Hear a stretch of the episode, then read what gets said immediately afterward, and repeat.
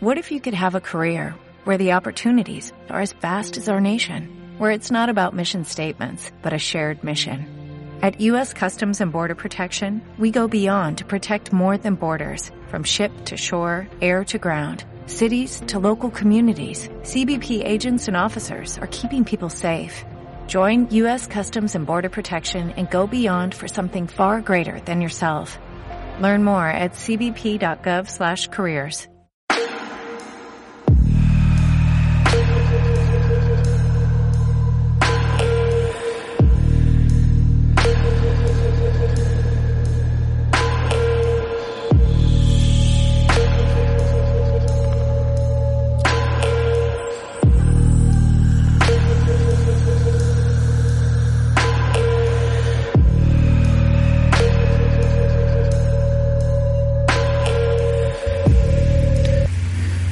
todos, esto es Poder, Cambio y Razón.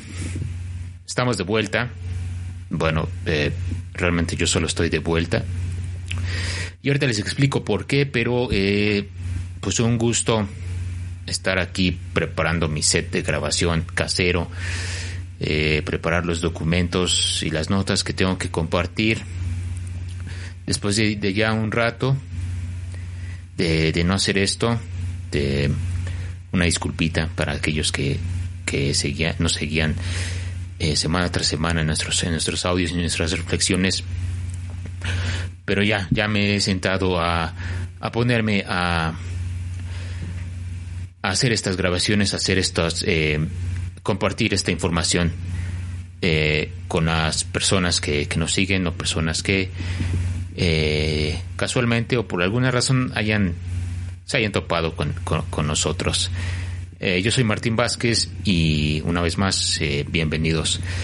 Y bueno, antes de empezar formalmente con el, con el tema, eh, quiero, quiero comentar que eh, por el momento estaré yo solamente atendiendo las, las grabaciones. ha habido muchos cambios más, más para Oscar si no se acuerda de él, pues era el, la personita que me acompañaba a hacer estas conversaciones, pero eh, pues él, él, ya está anda en otras en otras eh, en otras tierras, no ya ni siquiera está aquí en el, en el país en México y atendiendo nuevas misiones y aventuras que este que bueno eh, eventualmente tendremos chance de de estar juntos una vez más y, y que nos platique cómo, cómo ha sido su, su travesía del otro lado del charco. Pero es el mejor de los éxitos para este muchacho ahora que está de ese lado. Y yo por este lado, pues, eh, pues les puedo decir que también mucho cambio. Eh, eh, estoy más enfocado en otra área de, de lo que me desempeño, que es desarrollo programación, enfocado en en e-commerce, eh, algo que pues ya tenía cierta experiencia y y bueno eh, eh, me ha agradado y pues han surgido buenas oportunidades y, y ahí ando de mientras en lo que pues eh, estoy tratando de, de darle forma a tiempo y forma a varias actividades como esta que es el podcast.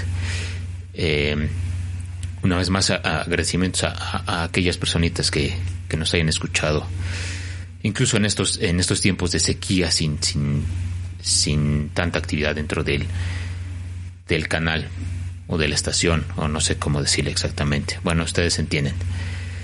Muy bien, entonces, eh, pues esperando que ustedes también se encuentren muy bien, sanos y salvos todavía. Eh, vamos a comenzar. Vamos a comenzar con, con un tema.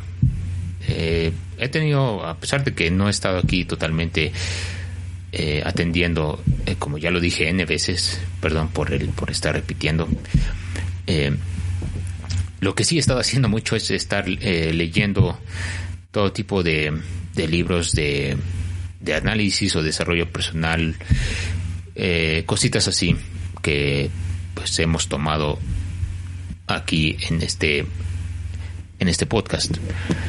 Y las analizamos y las desmenuzamos para tratar de llegar de una, a una conclusión o, o simplemente debatir. En este caso, eh, bueno, eh, les debo el debate.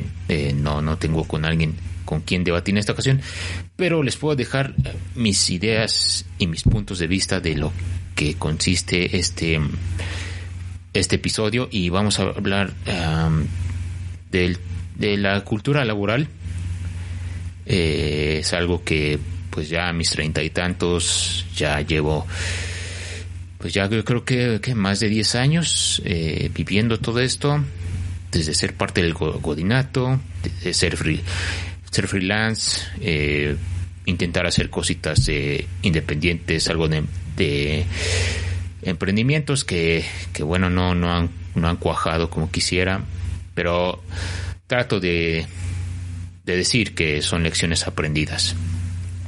Y, pero la cultura laboral sí es algo que, me ha intrigado muy, por mucho tiempo desde que, que he empezado a trabajar, porque ha sido eh, todo, pues ha, ha, ido cambiando constantemente, más en estos tiempos, desde el año pasado en la pandemia, eh, precisamente se vieron cambios importantes, significativos, desde, pues en mi caso yo estoy en, en home office permanente ya, y es muy chistoso porque hace muchos años, le estoy hablando que es 7, 8 años, eh, todavía era impensable eso. Y menciono esta, esta época porque en ese trabajo en el que estuve una gran experiencia igual.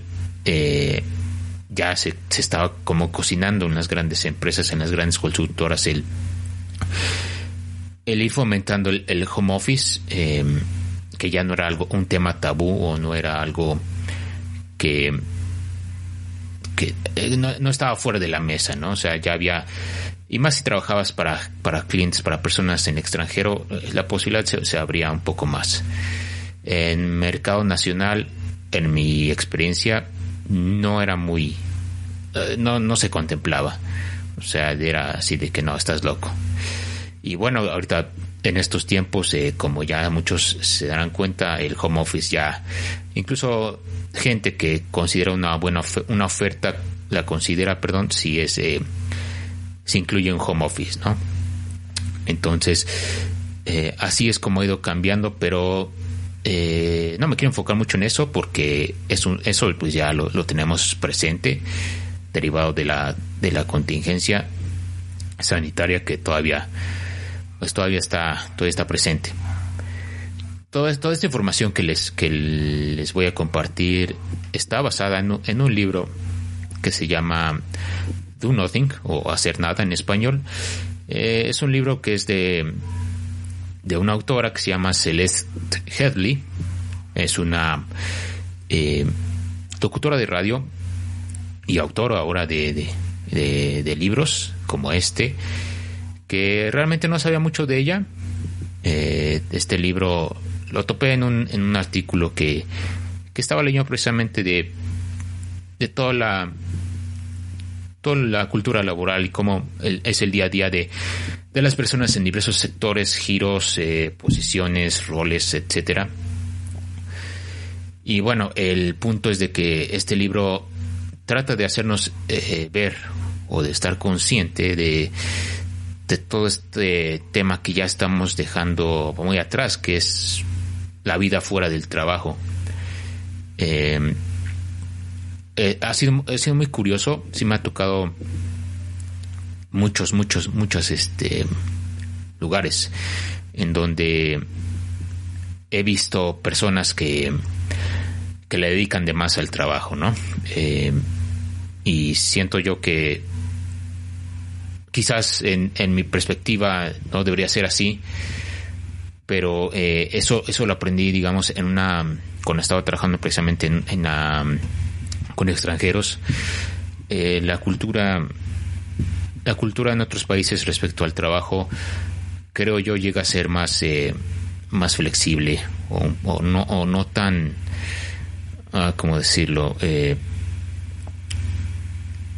se, se, sabía separar bien cuando era el horario de trabajo y cuando era eh, la, la, hora de tener una vida, ¿no? De, disfrutar tu tiempo personal, disfrutar con tu familia, tus actividades, tus hobbies eh, todo esa, toda esa mm, actividades que, que personalmente he visto que pasan los, los años y, y la gente se enfoca mucho en el, en el trabajo eh, o en el esfuerzo que, que, conlleva el, número de horas que tiene que estar o el número de esfuerzo eh, en cuanto productividad.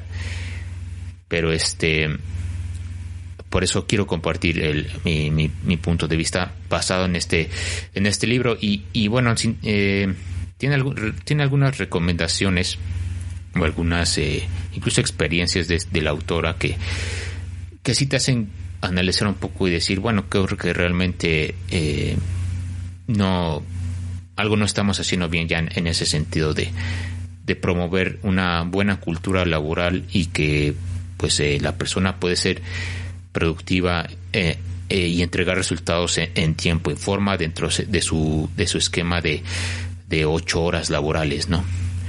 Y hablando de estas ocho horas,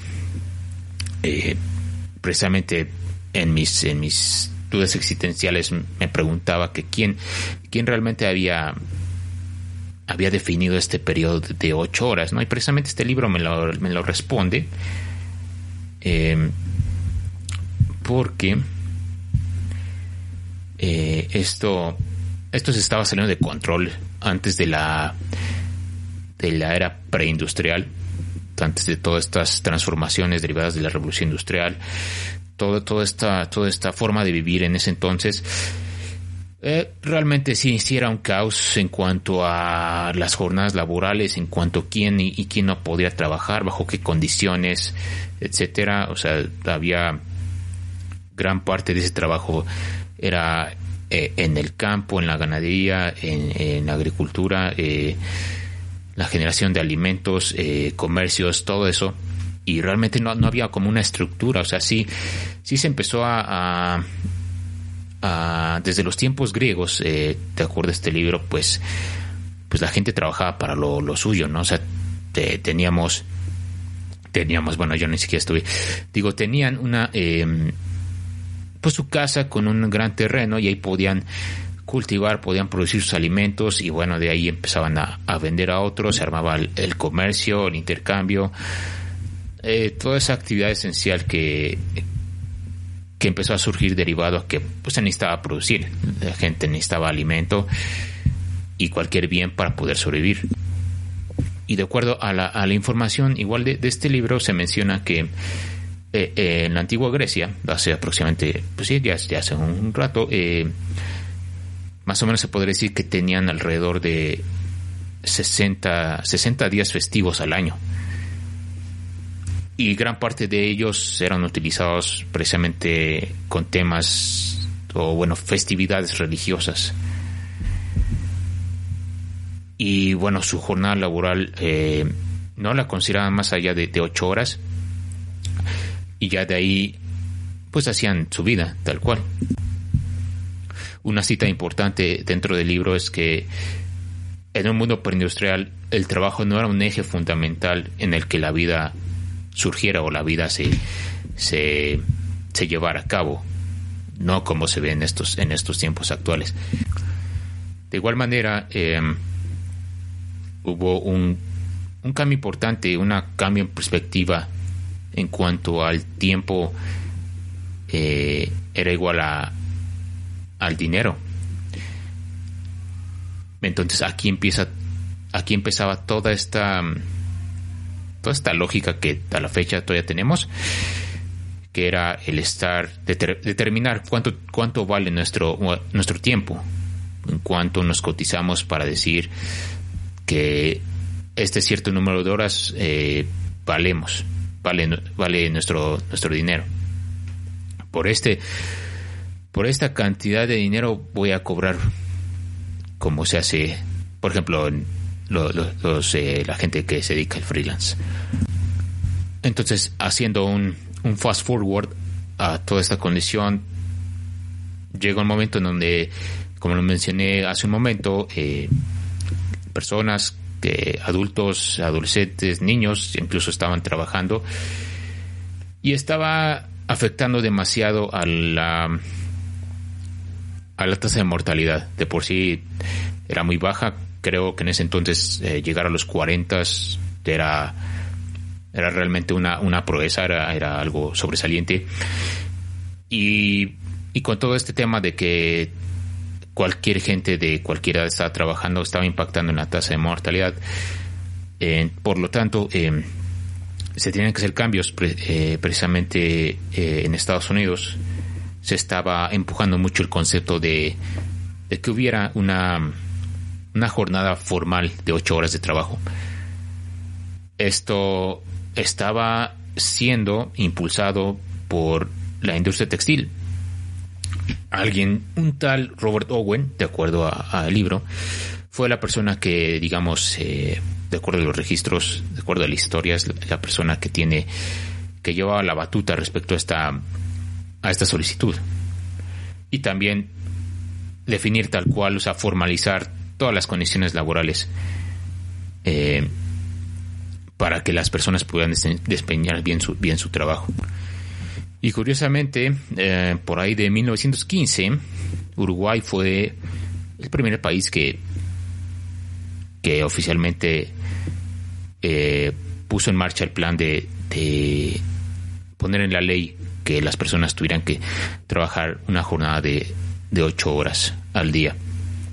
Lo cual me parece muy curioso. Eh, no, nunca hubiera pensado que Uruguay fuera el primer país en hacer eso. Ah, muy similar a como está pasando ahorita con, con El Salvador y, Bitcoin, supongo. Eh, pero, pero sí, así, así sucedió. Ahora, hay otro, otra anotación que hice aquí en, el libro, algo que me llamó la atención.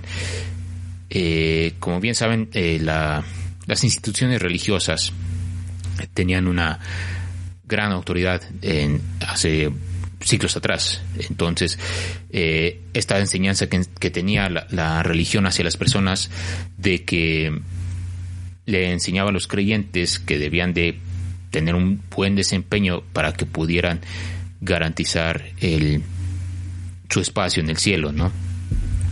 Era como el, el aliciente hacia las personas que, que para que pudieran trabajar mucho más a lo que a lo que debería, ¿no? Incluso eh, un aliciente superior al dinero, como en ocasiones pasa en nuestros tiempos actuales. Pero básicamente era de que si estabas de huevón, si realmente no hacías nada, no te merecías, no te merecías el cielo, eras simplemente un flojo y estabas desperdiciando dinero, así tal cual. Bueno, eso no, no, no habría mucho a, nuestra actualidad, pero eh, ahorita, como bien saben, pues ese, ese, esa premisa de, que la iglesia es la que te dice si te garantiza el, cielo o no, ser una persona trabajadora, eh, pues ya no es tan, ya no es tan creíble, eh, al menos en mi perspectiva, aunque ahora que lo mencionan, creo que sí me tocó una persona que, bueno, no importa. Eh, sigamos, sigamos mejor. Para los que no saben, Henry Ford era será un, eh, en, mi, opinión era de los eh, grandes workaholics y creo que lo, entiendo porque trabajar con un, una idea propia y toda la visión que tenía él eh, y todo el plan respecto a, la industria automotriz era, era enorme, era, era masivo en ese entonces. pero siempre tenía esta onda de que el trabajo lo era todo, ¿no? el trabajo como él, como él lo menciona aquí, bueno, como de acuerdo a la cita que grabé, que guardé, perdón, en este, de este libro, él, mencionaba que el trabajo es nuestra sanidad, eh, nuestro autorrespeto, nuestra salvación. A través del trabajo y solamente el trabajo habrá salud, habrá riqueza y felicidad hasta el último día de nuestra existencia. O sea, que será asegurada. Y aquí yo creo, yo creo que empezó, fue un parteaguas a, a las condiciones actuales con las que medimos nuestra existencia, ¿no? Nuestra sociedad mide nuestro, nuestro valor como persona en términos de productividad, eficacia y la maximización de nuestro potencial. El famoso hustle culture, que es un término que está bien, pero también está haciendo mucho daño a mucha gente. En cuanto a la perspectiva de decir que, que es este a qué nivel de, de, eficiencia o de máximo desempeño puedes llegar para decir que eso es suficiente. Pero eso llegaremos a, en otro en otro episodio, sería un buen tema. De hecho creo que ya lo hemos hablado anteriormente. John Keynes, Juanito Keynes, que creo que me pareció haberlo estudiado un rato en la carrera universitaria, eh, de acuerdo al libro, igual menciona que él predecía que para el 2030 las personas solo trabajarían 15 horas a la semana y que eso sería suficiente para que todos estuvieran bien alimentados, bien vestidos y con una casa decente. Esto desde la sería algo realizado por primera vez desde nuestra creación. Y aquí, bueno, pues eh, lo que puedo decir es de que no parece ser que vayamos, que vayamos por ese camino. Que todavía queda un, largo trayecto para cumplir eso. Estamos a, a la vuelta de la esquina de 2022. Y bueno, contrario a lo que dice, creo que se sorprendía al ver que hay personas que han estado trabajando mucho más tiempo de lo que de lo que debe ser. ¿Quieren escuchar otra predicción? De acuerdo al libro, Ahí va otra. En 1965, un, un subcomité del Senado, perdón, predijo que para el año 2000, o sea, ya, ya hace veintitantos años, en los tiempos de Limp y The Offspring, The Korn, ay, bueno, eh, qué buenas roles, qué buena música en ese entonces. Eh, los norteamericanos eh, trabajarían 14 horas a la semana y les tomaría alrededor, no, disculpen, tomaría alrededor dos meses de vacaciones una persona trabajadora. Sorpresivamente, eh, bueno, más bien, ni tan sorpresivamente, actualmente el, el trabajador de Estados Unidos, el trabajador norteamericano, solo obtiene 10 días de vacaciones pagadas y, y uno de cada cuatro realmente no obtiene vacaciones pagadas.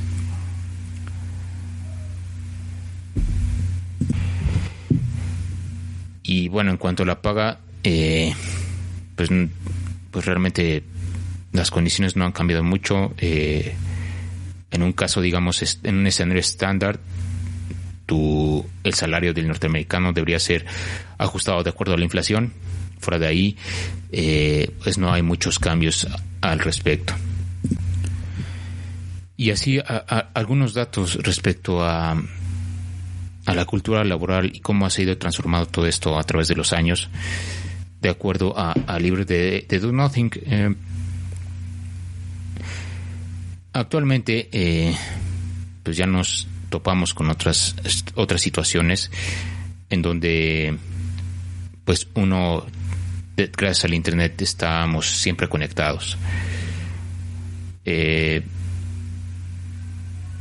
entonces, nos se ha normalizado eh, todo este tema de de que ahora el trabajo eh, uno siempre va a estar disponible.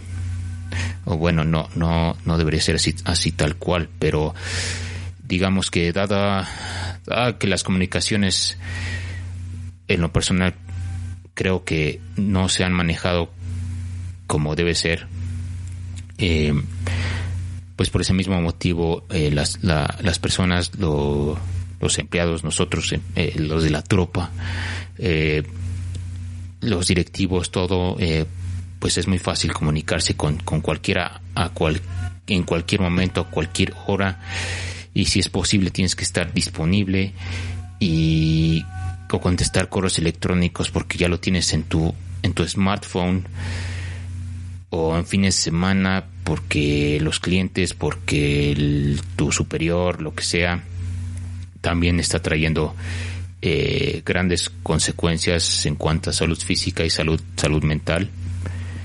Eh, para hacer un estimado, los eh, muchos negocios, o bueno, haciendo como que una estadística, de acuerdo en el libro, dice, dice que muchos negocios de Estados Unidos pierden alrededor de 300 mil millones de dólares cada año, de acuerdo, no, de acuerdo, no, por, por el, por el ¿cómo se dice?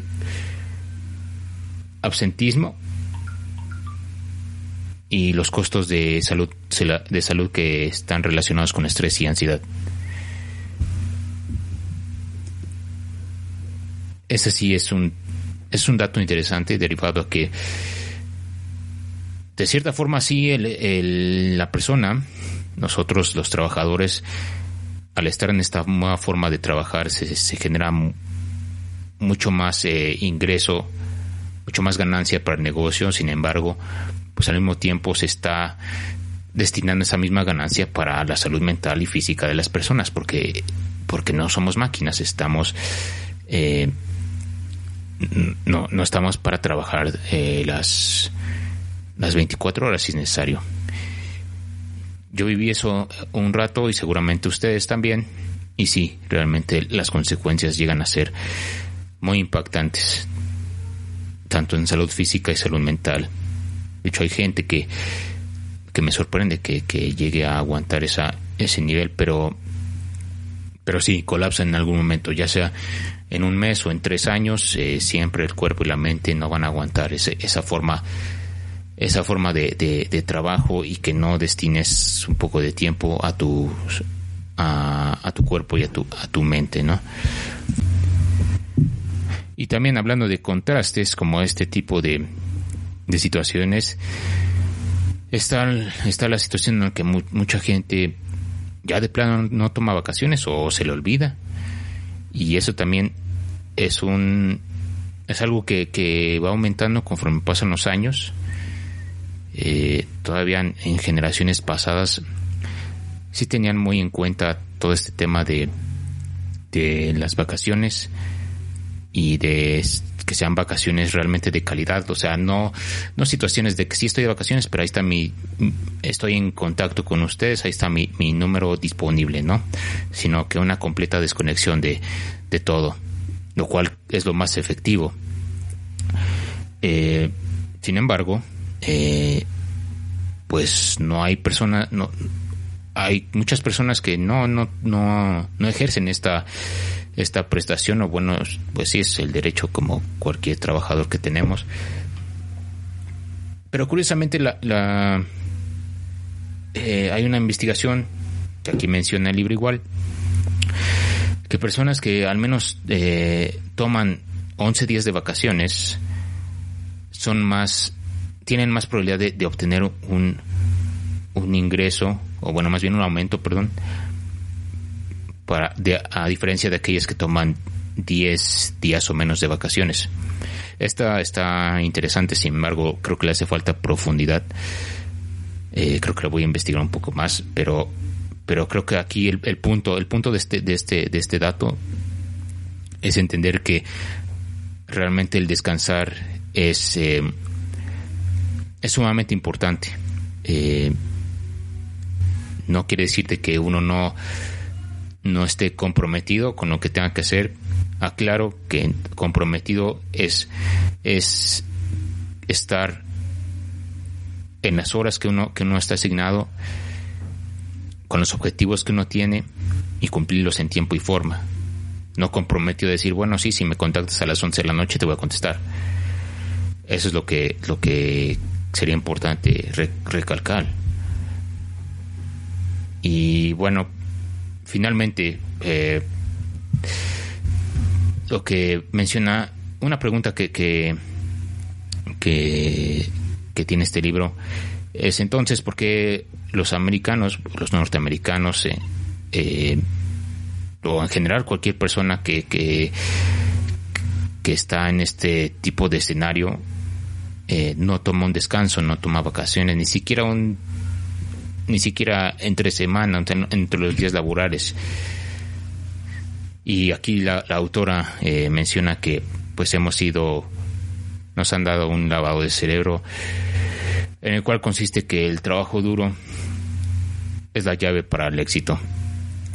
Y aquí, y aquí sí se puede hablar una controversia de, de que trabajo duro, trabajo inteligente, una combinación de las dos. Como ya comenté, el estar siempre en friega, eh, realmente e, es, es algo complejo en ocasiones. Y como lo comenté desde un principio, este tema de la, de la cultura laboral ya, ya tiene rato que me ha llamado la atención. Aquí en, en México hay, eh,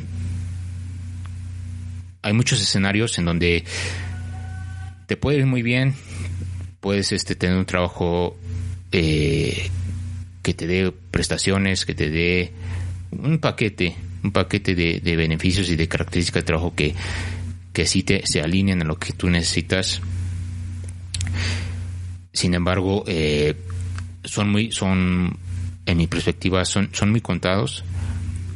Eh, y también podemos hablar del número de horas, de del tema de, que mucha gente, las, las horas extras, eh, lidiar con esto para ver si se, si se pagan o no, que la, empresa siga la ley, eh, el reclamar los derechos, em, o sea, todo, es, todo este, todo este tema, todas estas preguntas, todo este cúmulo de, de ideas y conceptos que, que realmente no, a veces lo, la gente por el temor a, a no perder eh, su sustento, yo también he pasado por eso, eh, pues prefiere mejor eh, seguir, seguir con, con, el trabajo actual.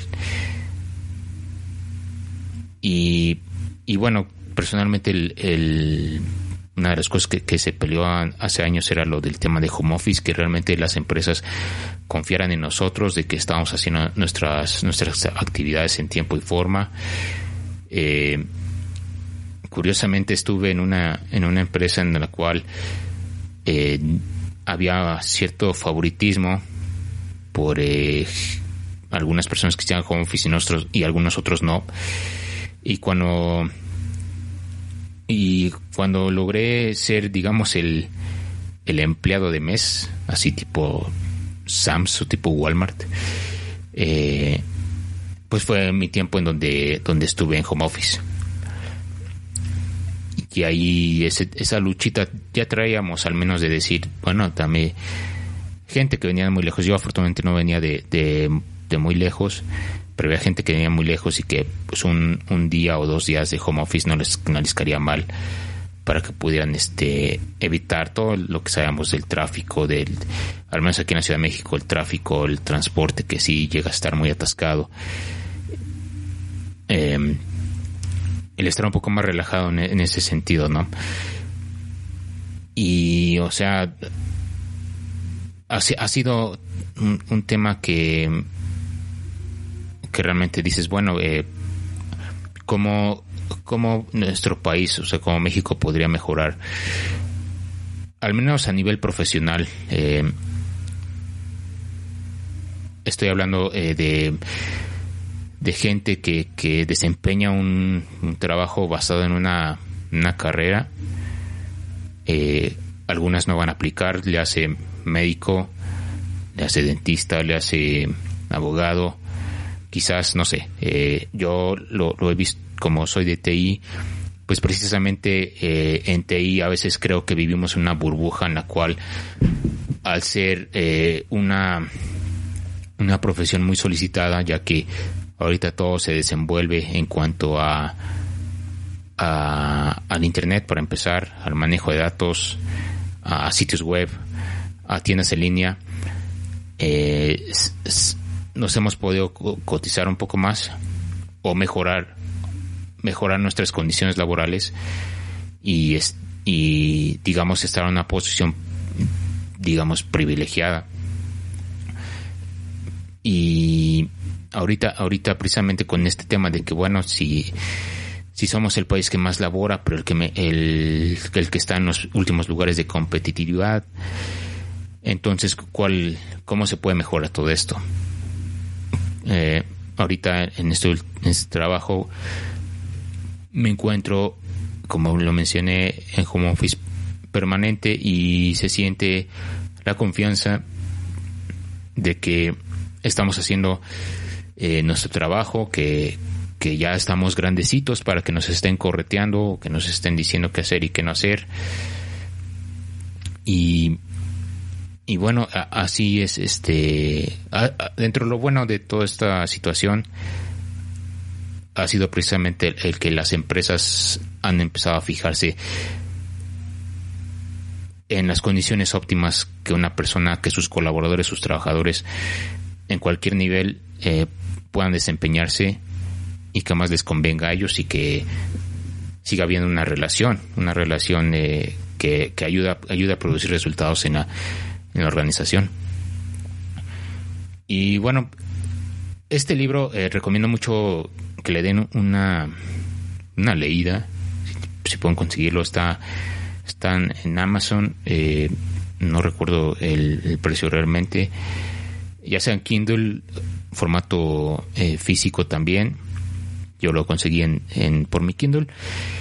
Y esto es algo de los que les puedo compartir. Realmente todavía, todavía hay mucho tema respecto a, al realmente darle importancia a hacer, a, realmente eh, dedicarle algo a nuestras vidas, a tener un hobby, a tener algo fuera del trabajo, ¿no? Algo, dedicarle más tiempo a la familia, si tienes pareja, si tienes hijos, a los papás, eh, a salir a conocer lugares. Yo estoy trabajando personalmente eso. Yo llevaba ya gran parte desde el año pasado más o menos, eh, estaba muy enfocado en como que en seguir aprendiendo y aprendiendo y aprendiendo todo este mundo de, de TI y precisamente en estos últimos meses he estado más relax y, y estar redefiniendo cómo, cómo hacer cosas diferentes. Eh, principalmente que, bueno, no principalmente, idealmente que no, involucra, que no se involucra el uso de una computadora, pero bueno, ahorita al menos para el podcast pues sí tengo que tener mi computadora aquí para la grabación y, la, edición y todo eso.